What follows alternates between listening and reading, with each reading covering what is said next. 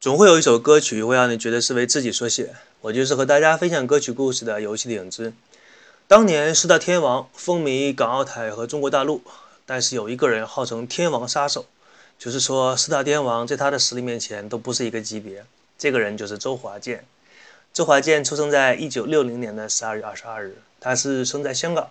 刚刚出道的时候，公司将他包装成健康、积极向上的形象啊，大家也可以简单理解成因为长得不帅，所以只能这样包装。周华健演唱的风格，他的中音自然柔和，具有磁性；高音具有爆发力。唱歌的时候善于用鼻音、哭腔和假声，咬字发音清晰准确。他在唱歌的时候，坚强和柔情并存，忧郁和阳光同在，给人一种温暖的感动。不得不说，上面这些文字写的真好。很想知道是花了多少钱请枪手写的啊？我借用了一下，这个钱花的值得啊，在这里称赞一下。周华健出生的那一天呢，是生在香港的西营盘的洲际米店。由于他在家中排行第四，所以他的小名叫做四牛。这个叫法比较诡异，为什么叫牛呢？你看周华健的体型也不像啊。不去纠结这些，我们正所谓霹雷一声震天响，歌手华健就登场。到了上学的年纪的时候呢，选择了香港的广乐堂鲁班学校上学。鲁班学校是不是相当于我国的蓝翔技校啊？记得当年流行过一句话，叫做“六级木匠相当于中级知识分子”，不知道当地是不是也有这样的说法？之后他又转到了新法书院去读小学和初中。从学校的名字我们不难看出，那个时候香港还是比较学院派的，学校的名字都以古代风格命名，什么鲁班书院。十八岁的时候，他跟几个好朋友组了一个团，然后参加了香港无线电视举办的业余歌唱大赛，获得了流行歌曲组合的冠军。但周华健并不像小虎队那样一张专辑就火遍全国，可能长得不帅的人前途总是充满了坎坷。在上大学的时候，他在台北市一家西餐厅当了一个驻唱歌手。到了八五年的时候，他录制了自己生平第一张个人专辑《最后的圆舞曲》。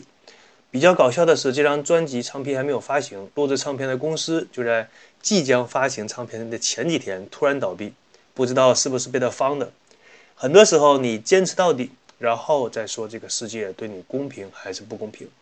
在经过种种的不顺和难以预料的意外之后，周华健终于在西餐厅唱歌的时候，认识了一个能够改变他一生的人。这个人就是在台湾音乐界非常有名的李宗盛。李宗盛此人在东南亚都可以说是传奇式的人物，号称是华语乐坛的音乐教父。他的一生当中提携出的歌手包括周华健、张信哲、光良、品冠、梁静茹、五月天，可以说经他提携过的歌手都可以红极一时。在音乐圈内流行过一句话：如果一个歌手的实力足够，那么他离成名就只差一首歌，而这首歌。却是往往很多有实力的歌手一辈子都没有等到。相比之下，周华健算是幸运的，因为他遇到了李宗盛，而李宗盛也给了他这样一首歌。如果我没记错的话，这首歌当时的名字叫做《风雨无阻》。喜欢的朋友可以自己找来听一下。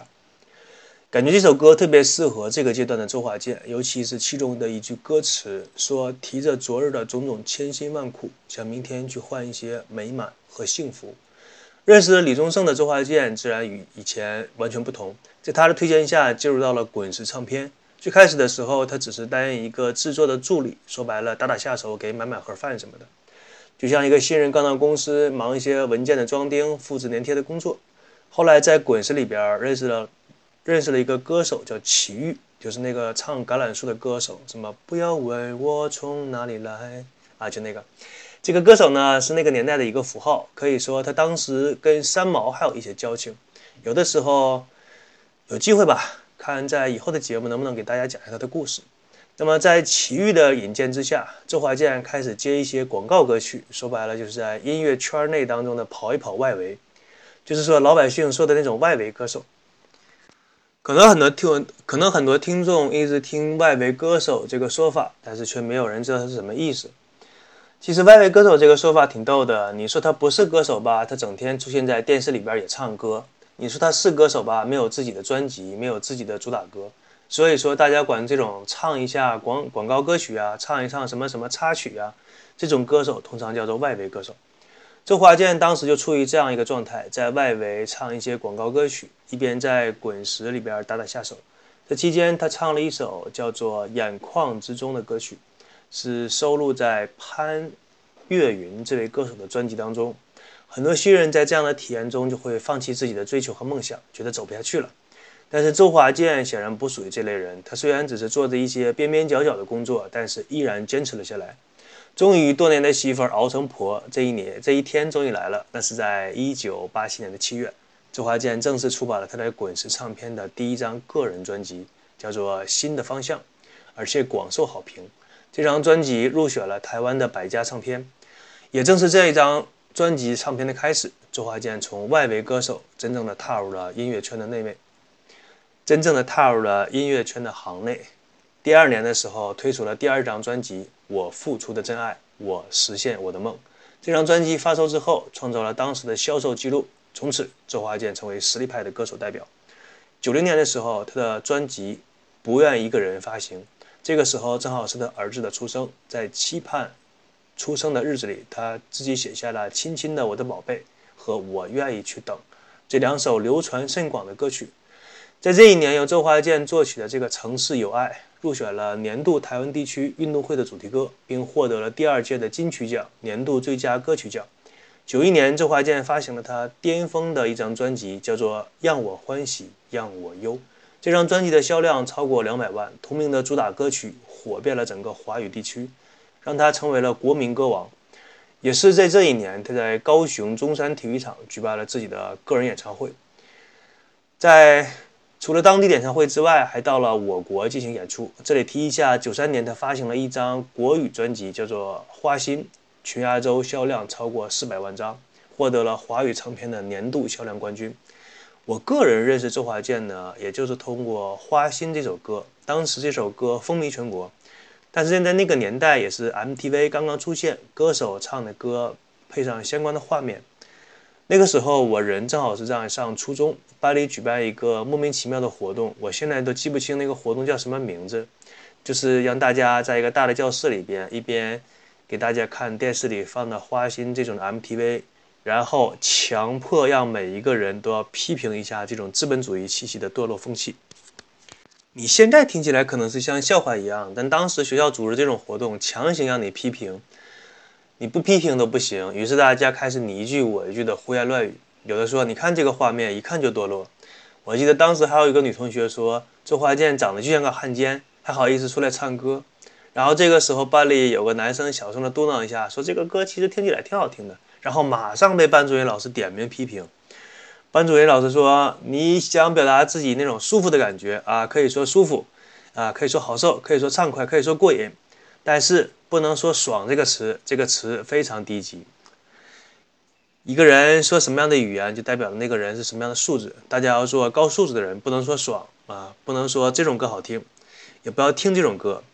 我当时第一次看到 MTV，说实话，没有觉得这个东西有什么好，也当然也没有觉得它有什么不好。”只是觉得是一个新鲜的事物，这是我个人非常真实的一段经历，拿出来与大家分享。至于如何看待这段经历，就仁者见仁，智者见智了。